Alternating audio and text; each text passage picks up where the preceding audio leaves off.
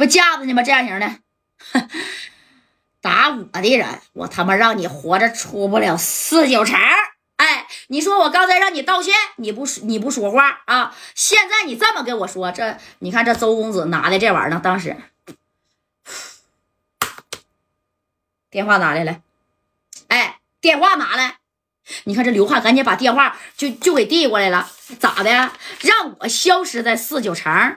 这周公子，你看啊，当时走到刘汉前边，人家四大护卫拿着玩意儿还是鼻子呢啊，站在周公子周公子后边，这小阵势，哎，这小气场，你没一个人能抵挡得住。哎，当着张天硕的面，你看这周公子啊，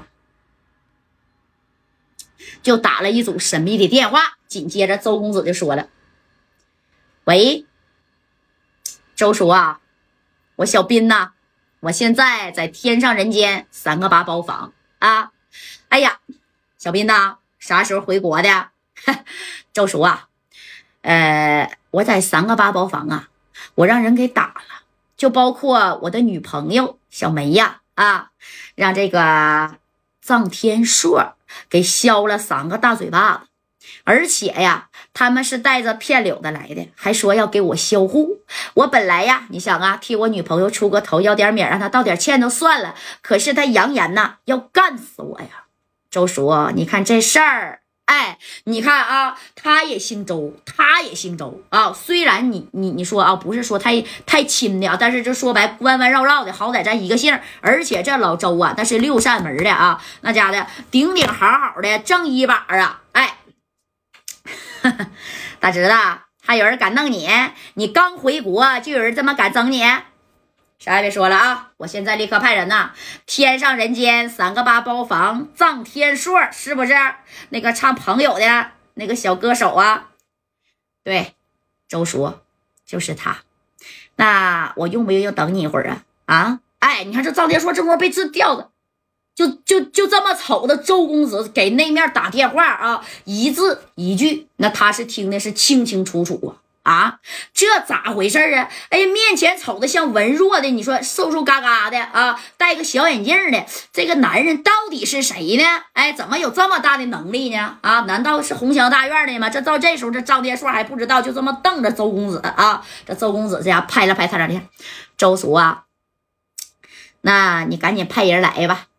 咔咔的拍了两下张天硕的小脸小嘴巴啊，那我就不等你了，你放心吧，大侄子啊，五分钟之内我派最近的小捕快就过去啊。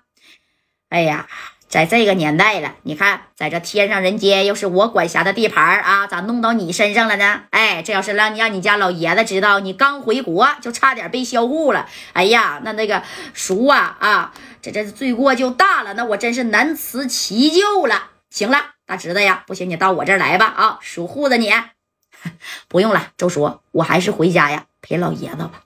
哎，这电话啪一撂了啊，完指了指臧天硕，那周公子是一句话都没说，就是就你等着吧，等六扇门来干你，整你吧。啊，那家吕梁吕长春在那躺着，这回头一看，哎，我去，这刘汉找的是什么人呢？啊！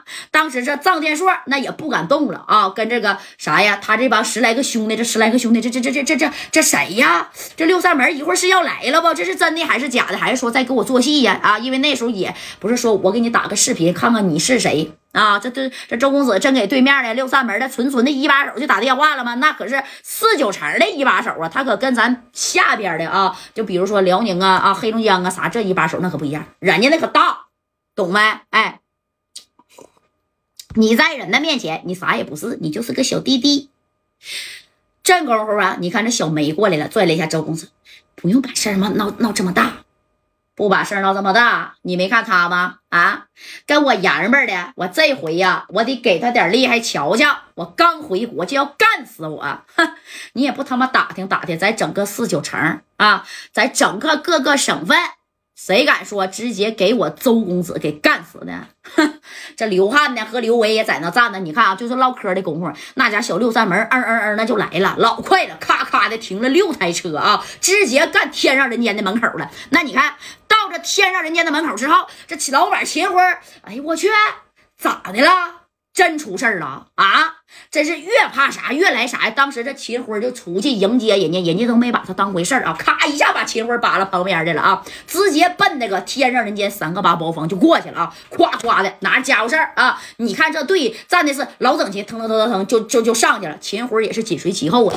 一看是真来这三个八包房了。紧接着你看门啪这一开啊，人家咋的？周公子人家人呢，把这玩意儿都已经收起来了。啊，那也没整周公子的人啊，人家上边周叔都吓话了啊！我大侄子被张天硕给整着了，要被修护了，赶紧给他给我带过来。哎，你看这这一看张天硕是这么被掺的呢啊！他们只负责服从命令啊！拿着个啥呀？咔，一副小银手镯，啪啦一下子给张天硕就扣上了。你说这吕梁村这功夫起来了，捂着肚子啊！你们还讲不讲理呀？啊！是他们拿冒烟的家伙给我打成这样，你你们怎么还能抓我呢？这小子到底是谁呀？